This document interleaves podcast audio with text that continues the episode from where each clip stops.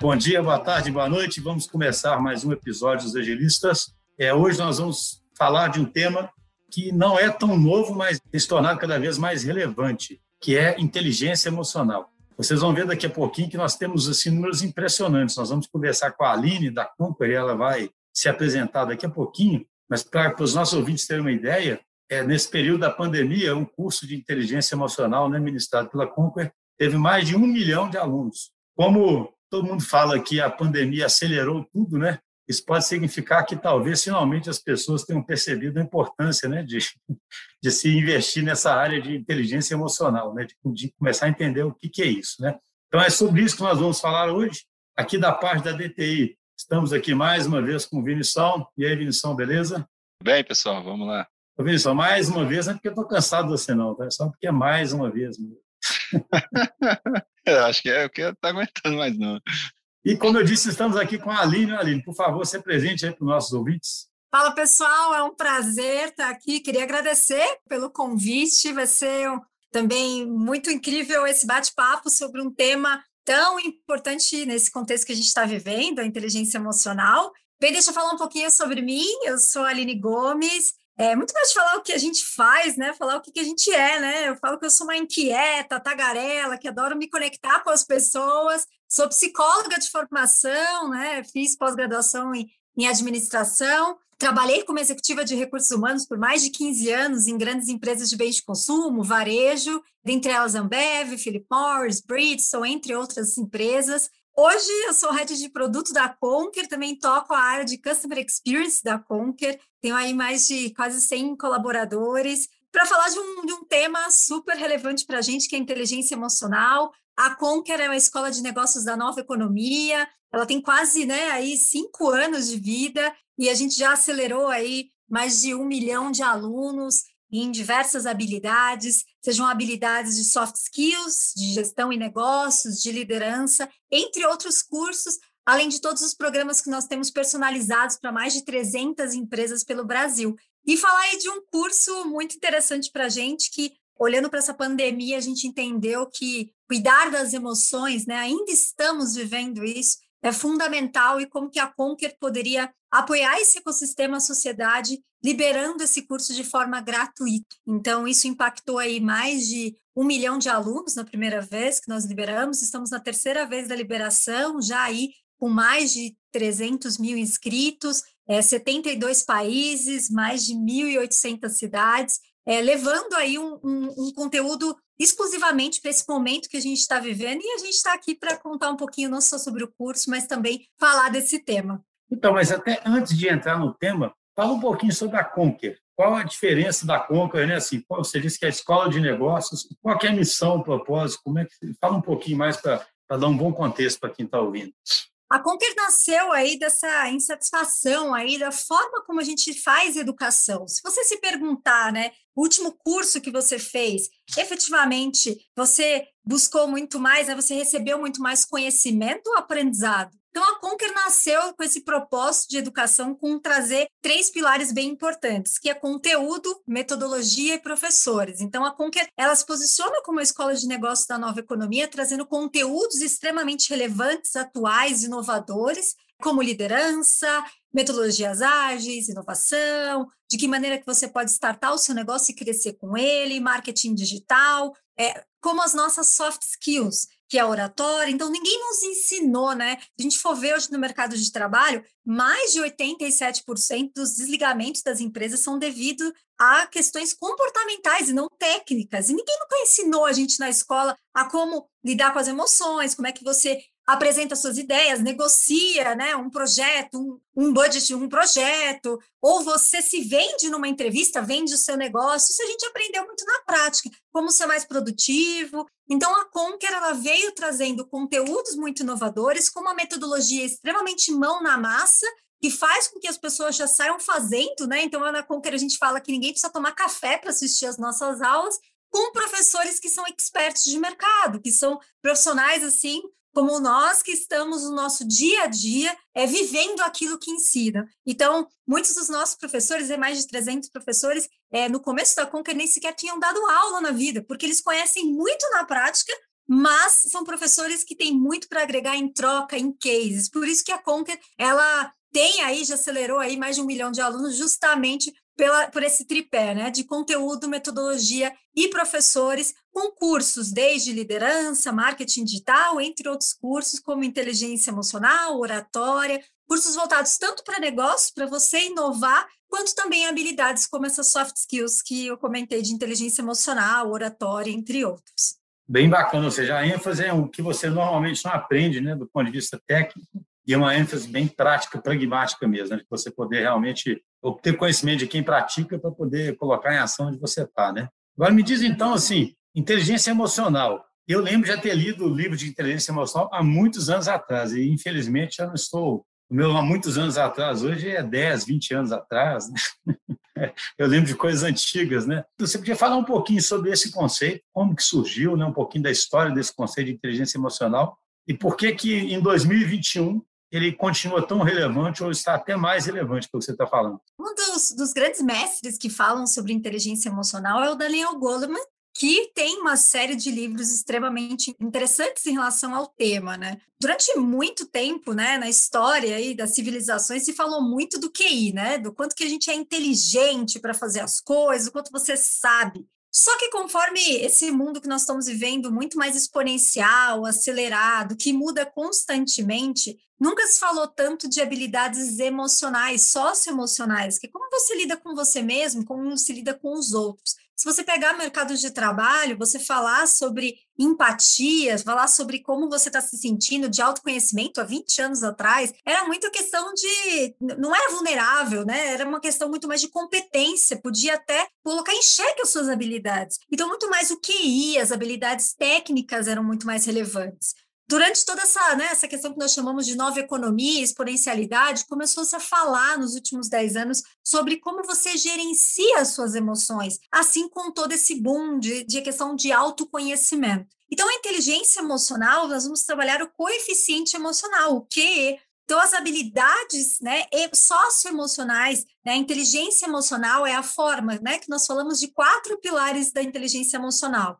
Dois que estão vinculados à parte interna, que tem a ver como eu lido com o meu autoconhecimento, ou seja, valorizo a minha história, eu sei os meus potenciais, aquilo que eu faço bem. Então, aquilo que todos nós temos alguma coisa que faz bem, seja se comunicar, seja gerenciar projetos. Tem pessoas que adoram cozinhar, pessoas que sabem vender suas ideias. Então, toda essa parte de como você se autoconhece, é fundamental. O segundo pilar também interno da inteligência emocional tem a ver com como eu gerencio as minhas emoções. Então, inteligência emocional não é só para aquela pessoa que é super estourada, que precisa ter um pouco mais de equilíbrio, mas é também para aquela pessoa que precisa se posicionar, que em alguns momentos até deixa de colocar suas ideias, entra num momento de passividade. Então, é você trazer esse equilíbrio deixando a sua autenticidade aflorar, que é o seu ponto forte. Então, nós estamos falando de questões internas e questões externas, que tem a ver, nunca se falou tanto, né? E também essa é a base da inovação, que é a colaboração e a empatia.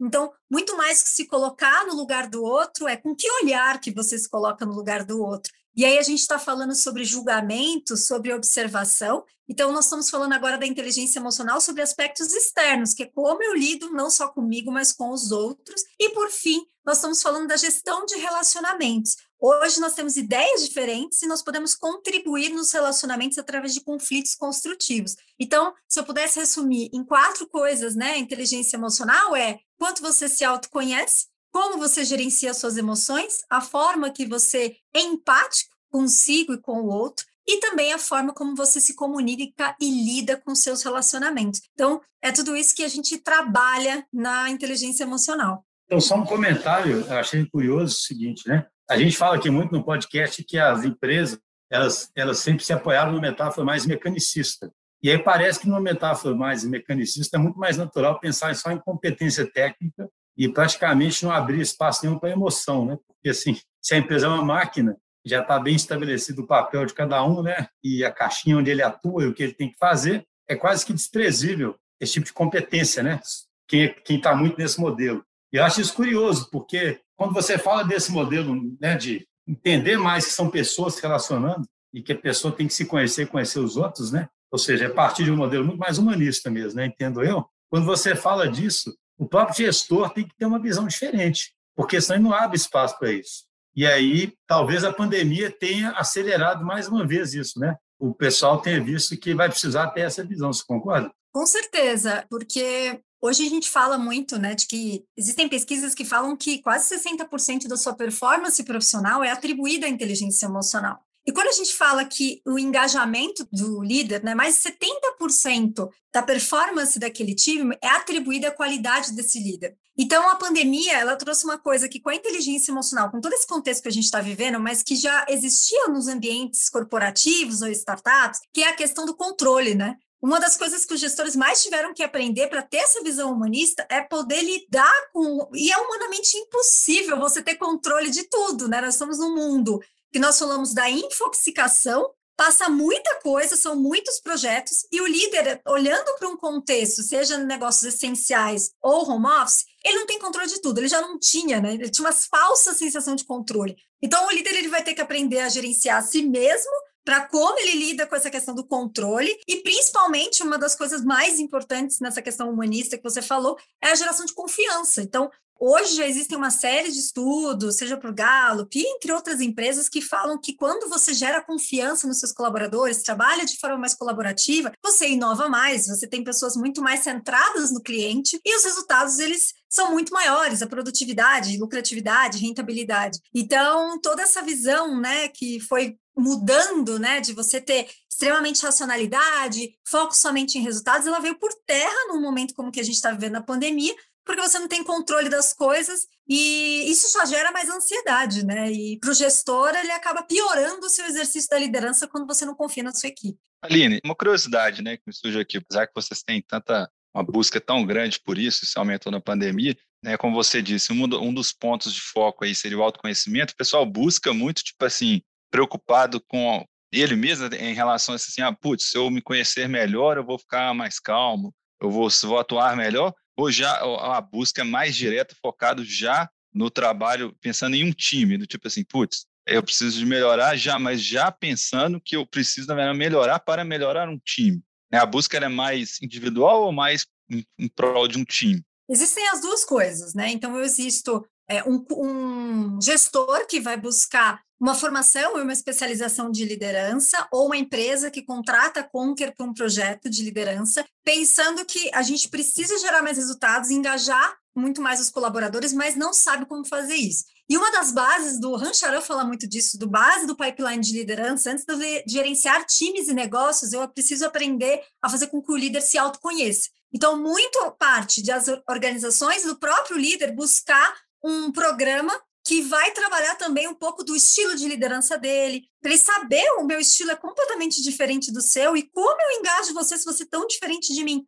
E também nesses programas de liderança a gente fala muito sobre gestão de resultados, sobre engajamento, com ferramentas não só para o líder se autoconhecer, mas fomentar a troca de ideias e essas diferenças de perfil, né? Porque acho que o papel do líder é muito mais de direcionar esses talentos em prol de um objetivo, né? De um, em prol de um propósito. Então, existe tanto o líder que vai buscar essa capacitação, e também, né, olhando para todos os nossos alunos do inteligência emocional, nós tivemos, com essa liberação do curso gratuito, dois tipos de perfis, tanto de pessoas que nas questões profissionais, que precisam ter é, muito mais é, gestão das suas emoções para conseguir é, reverter um negócio que estava quebrando com essa questão da pandemia, ou ele não está conseguindo liderar, justamente porque ele, ele não consegue ter empatia, ele não consegue gerenciar sua própria emoção, ele precisa cuidar. Nunca se falou de tanto de saúde emocional, segurança psicológica, hoje como papel do líder, então o líder e buscar. E também tivemos aluno, né, e temos aluno nesse momento de inteligência emocional buscando por uma questão pessoal, para lidar com tudo que está vivendo na pandemia em relação a luto, em relação à própria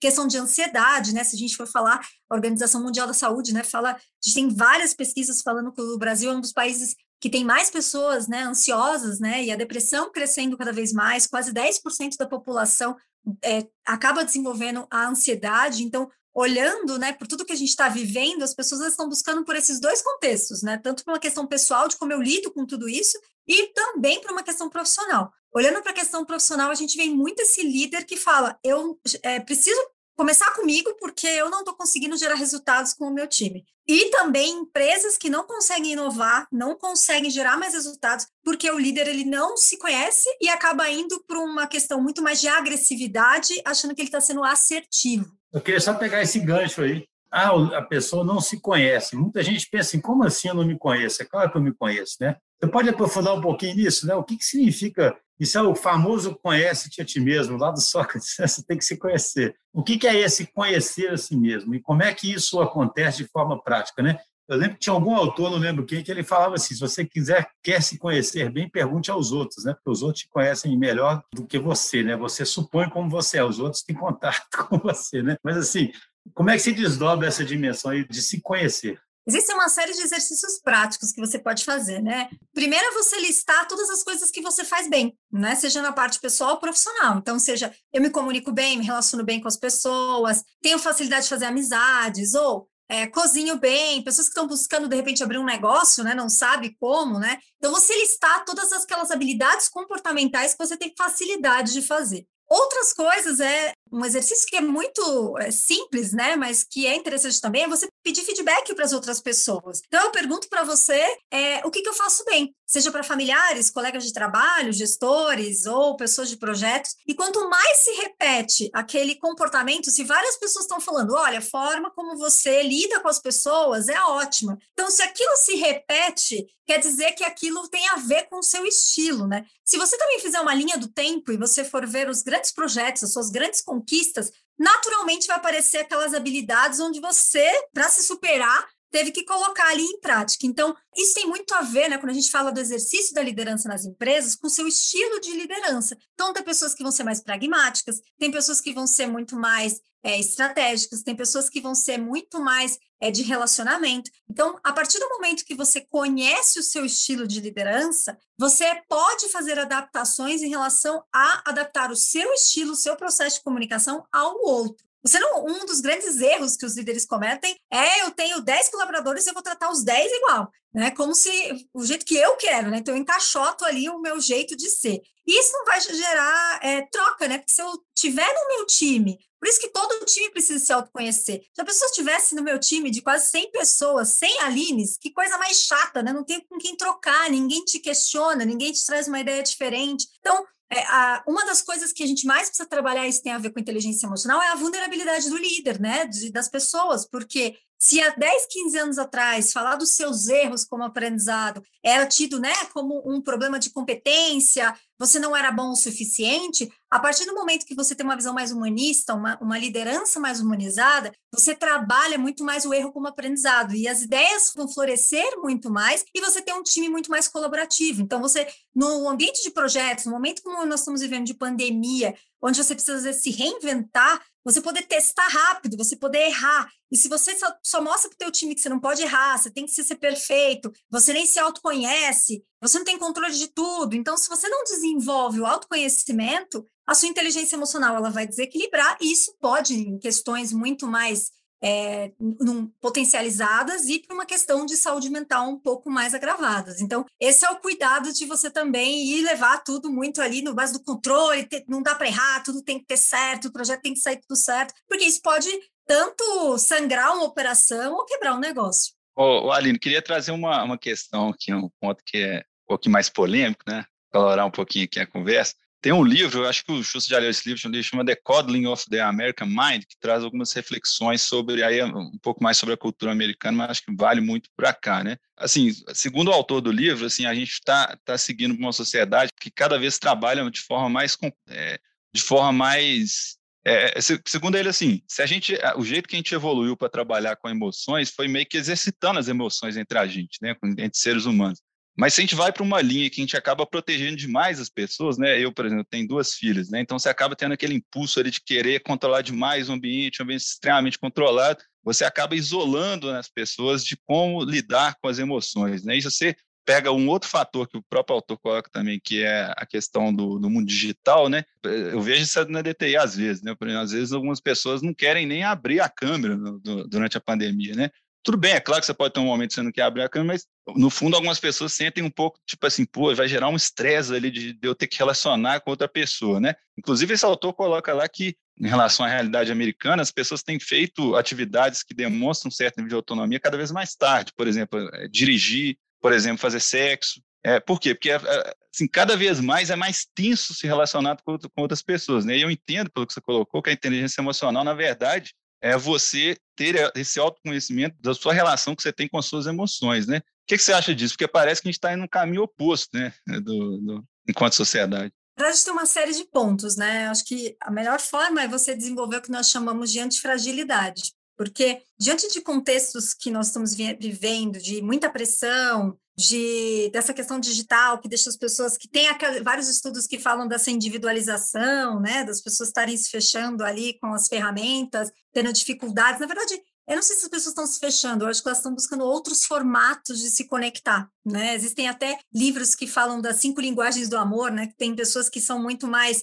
prestativas, pessoas que, que fazem atos de serviço, tem pessoas que são mais de toque, outras, né? Então, já existem estudos bem antigos falando de inteligências múltiplas, né? Então, eu acho que as pessoas elas vão se conectando e vão se adaptando. Mas eu acho que um modelo interessante é a gente sair de um modelo muito mais reativo, o que, que é isso? é aquele modelo que ele é muito mais confortável e vai e a gente cresce pela zona de medo e, e aí a gente cresce, né? Mas é, é muito naquela questão da dor, né? O que a gente fala, conforme todo esse contexto que a gente está vivendo, é para a gente desenvolver muito mais um modelo antifrágil, né? Tem até é, um livro do, do Taleb que fala né, que você tem que criar um ambiente de curiosidade. Como você transforma, de repente, esse medo da conexão num, numa questão do aprender a aprender? Então, você passa da zona de curiosidade, você vai muito mais tateando o aprendizado, você vai aprendendo conforme o momento, no teu tempo e também no tempo do outro, mas você acaba se superando, né? Então, muito mais do que ser resiliente, que é você, né, esticar a corda, soltar e ela voltar, é como você também cresce e se supera num momento extremamente difícil. Então, olhando para a empatia, a gente fala tanto que eu posso ser empático como pedir empatia, que é o que a gente fala da fórmula da assertividade. A gente tem muita dificuldade de falar e entender as necessidades das pessoas, porque às vezes a gente olha só o comportamento que é manifestado. Então, eu estou com a minha câmera fechada, então isso é o que eu manifesto, mas muito na, na psicologia a gente fala muito também do que está latente, que é o que está por trás. E na, na inteligência emocional a gente fala muito de você entender as necessidades por trás dos comportamentos. É, para a gente poder controlar, você precisa conhecer. Então, por isso que a gente fala de autoconhecimento. Como é que eu vou controlar se eu não sei nomear o que eu estou sentindo? Eu estou sentindo nervoso, ansiedade, medo, desespero, é, enfim, eu estou me sentindo injustiçado, mas ao mesmo tempo, se eu me relaciono com você e você fecha a câmera, por exemplo, será que é um pedido de ajuda? Será que você, só nesse momento, está com problema na câmera mesmo, né? É, então, tem uma série de outros fatores que às vezes a gente é, fala que a maior parte dos problemas de comunicação e relacionamento tem a ver com as interpretações que nós fazemos. Às vezes não é o que é, de fato, que a gente fala que é o juízo real, mas sim o juízo de valor. A partir do momento que eu vejo você com a câmera fechada, eu já parto porque eu sou diferente de você. Então, e aí tem muito essa questão da interpretação, do julgamento. Isso que você está dizendo já é aquela segunda dimensão da inteligência emocional, né? Isso que você descreve, né? É esse entendimento do outro. Aliás, porque agora eu fiquei confuso. Existe o autoconhecimento, existe depois como você controla as próprias emoções. Depois existe conhecer o outro e como é que você controla o relacionamento com o outro, né? É, você estava falando agora seria de como controlar o relacionamento com o outro, né? Porque você parar de, sei lá, pular para conclusões ou parar de não, não conseguir empatizar com o outro lado, coisas desse tipo, né? É, tem a ver assim, é, tem esfera, a inteligência emocional tem uma esfera tu e do outro. Não é porque eu acho que a forma que eu vivo e o contexto que eu vivo é o certo, que, que é o certo mesmo. Às vezes são coisas que eu crio, né? Por isso que a gente fala que o autoconhecimento é tão importante para você não se sabotar né? De você às vezes quer pôr uma ideia no mundo e não coloca. Nesse que eu estou falando agora, tem a ver de como me relacionar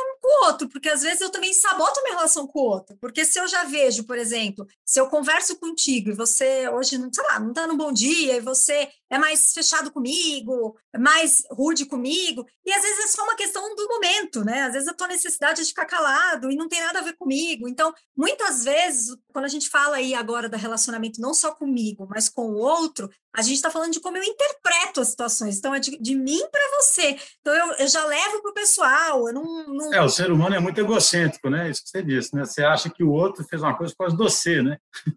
e, e ele está fazendo simplesmente por causa dele, né? Muitas vezes. Com certeza. Por isso que a gente precisa equilibrar todos esses pontos, né? E aí, até nesse curso que a gente liberou, a gente vai trabalhando todos esses módulos com ferramentas, justamente para a pessoa saber mapear, né? Onde que ela precisa melhorar. Uma questão muito mais interna, uma questão externa, de que maneira que ela pode também ter sucesso aí, desenvolvendo boas metas. Então, a gente vai desenvolvendo uma série de práticas, por isso que o curso é, atingiu mais de um milhão de alunos, vários países, justamente pelo aquele tripé que eu comentei, de um conteúdo extremamente atualizado, com uma metodologia muito mão na massa e com professores que são desde psicólogos, executivos, que estão vivendo na prática essa questão da inteligência emocional. A segunda dimensão, que é pessoal, é essa de controlar as próprias emoções, né? Seria o nome que você deu, né?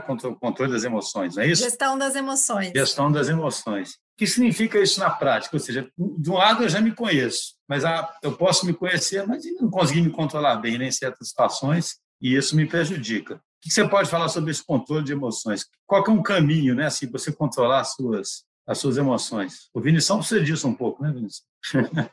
eu estava até refletindo enquanto eu estava falando, né? Me lembra muito, eu não sei se tem até alguma relação, né? Você falou aí, é Daniel Goleman, né? Certo? Sim. Né? Se existe alguma relação com o estoicismo, né? Que os princípios parecem, parecem muito, né? Assim, de, se eu entendi bem, né, claro. É, apesar de estar falando de emoções, é como se você tentasse ter uma visão mais externa, mais reflexiva sobre a sua situação emocional e tivesse um comportamento mais racional em relação a isso. Eu fiquei pensando que não sei se tem relação.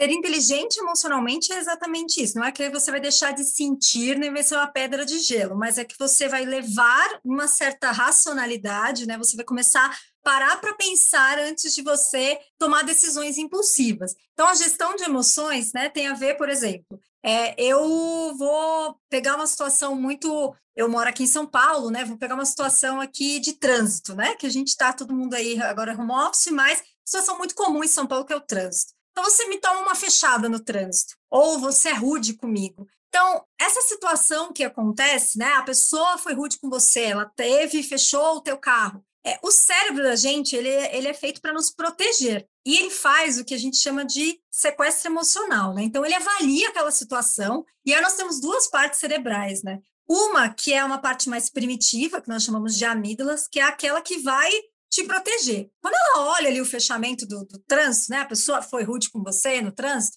ela tem duas atitudes. Ou ela luta ou ela foge. Então, por exemplo, eu posso ter uma atitude na prática de sair do meu carro e começar a gritar com você e xingar você e partir para uma briga com você, ou eu posso ter uma situação de fuga, né? Eu posso ficar calado, eu deveria falar alguma coisa, mas eu não faço, é, eu começo a chorar. Então, o, essa questão da amígdala, que é a primeira parte do cérebro que recebe o contexto de tudo que a gente está acontecendo aqui agora, nesse momento, ele pode ter essas duas situações de luta ou fuga. Um outro exemplo, por exemplo, é eu estar tá aqui, por exemplo, estou gravando aqui com vocês, e aí vamos supor que me dá, eu esqueço o que eu tinha que falar. Então, às vezes, o meu cérebro ele faz o sequestro emocional. Em vez de eu falar aquilo que eu me preparei, que que, que o meu cérebro faz? Ele sequestra as minhas emoções. Então, fazer gestão das emoções, eu aprender a fazer ferramentas, né, ter técnicas, por exemplo, de eu respirar fundo antes de falar com você, se eu não sei uma, vamos supor, vocês me façam uma pergunta e eu não sei responder, eu vou fazer uma nova pergunta para clarificar aquilo antes de eu responder. Então, é dar tempo para o cérebro, daquela parte mais reativa, de antes de me dar um esquecimento, eu me tranquilizar. E é a mesma coisa no trânsito, né? Então, às vezes, puxa, a pessoa às vezes está no mau dia dela, para que, que eu vou brigar também? Então, são ferramentas a partir do momento. E aí tem vários exercícios. Tem pessoas que gostam de meditar, tem pessoas que vão para processos terapêuticos, tem pessoas que gostam de correr. Então, como que você exercita né, essa questão do que nós falamos de você parar, saber mapear o contexto para você poder agir? Então, você pode muito mais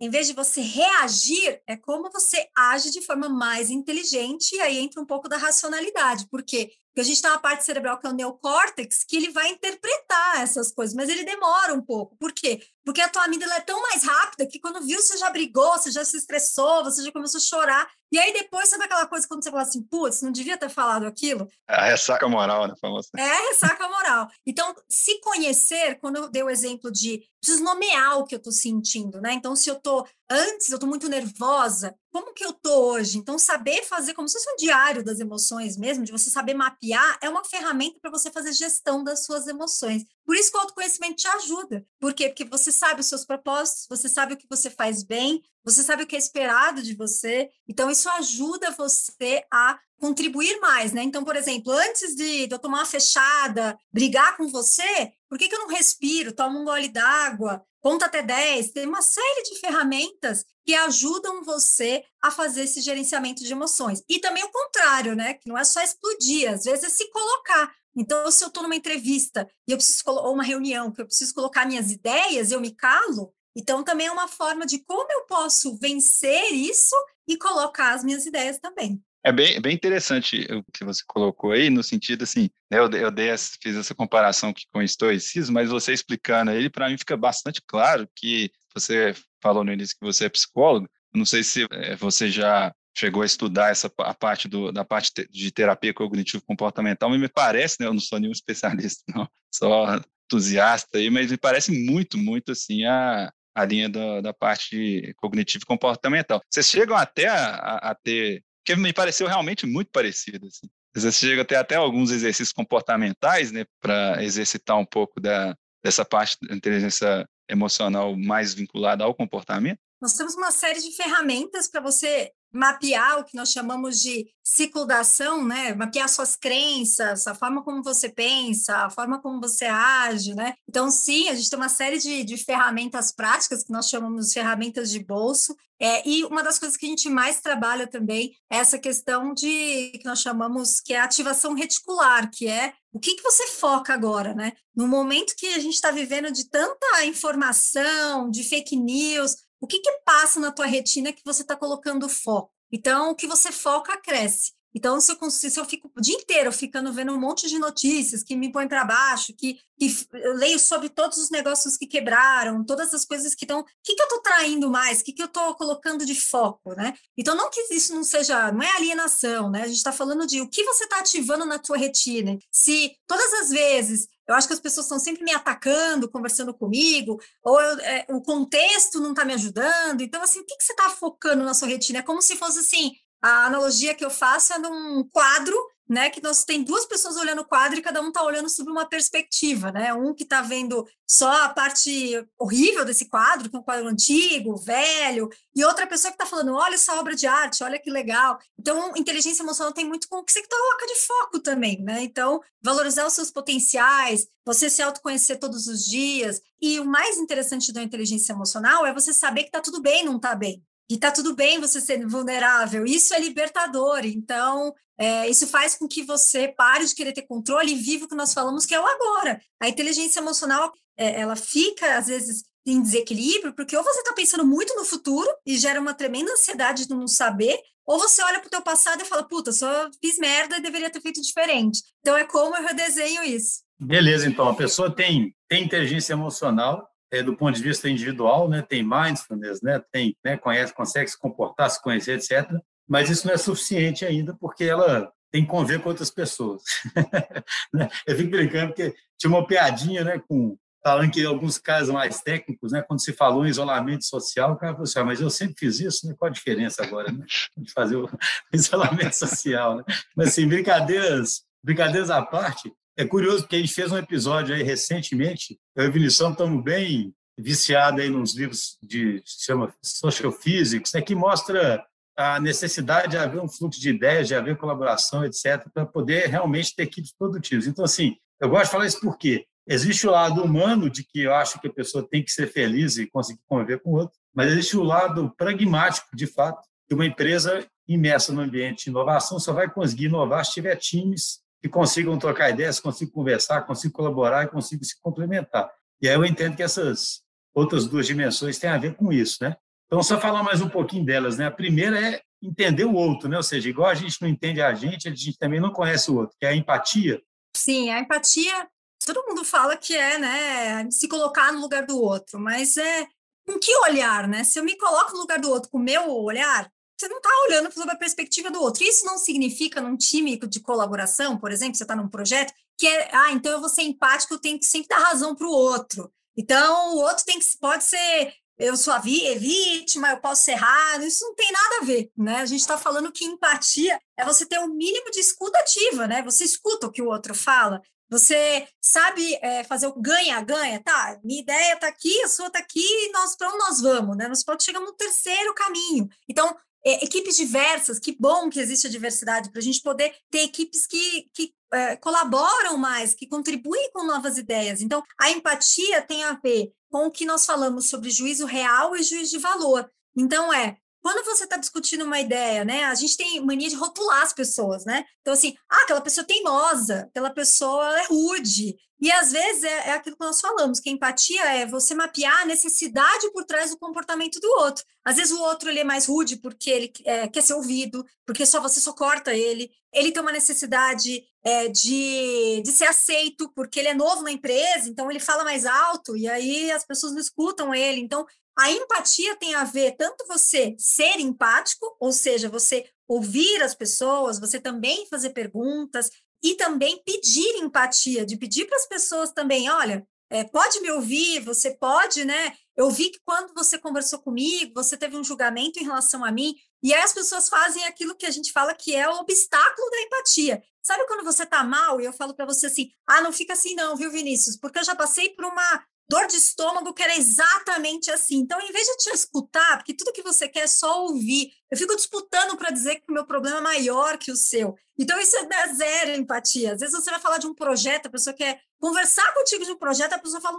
de um BO pior que ele tem na, na empresa e isso não colabora. Então, quando a gente fala de, de empatia, a gente está falando muito de como a gente interpreta, que é como que a gente julga as pessoas, que é o juízo real, né? E o juízo de valor, que é colocar rótulos, é a pessoa não ouvir. Isso tem muito a ver com a comunicação não violenta, que é, tem uma série de livros que falam sobre isso, a própria Brené Brown, que tem TEDs, tem uma série de livros. Mas, Aline, só uma curiosidade, por que, que nós somos assim, né? Por que, que a nossa tendência é ser assim, não o contrário? É uma pena isso, né?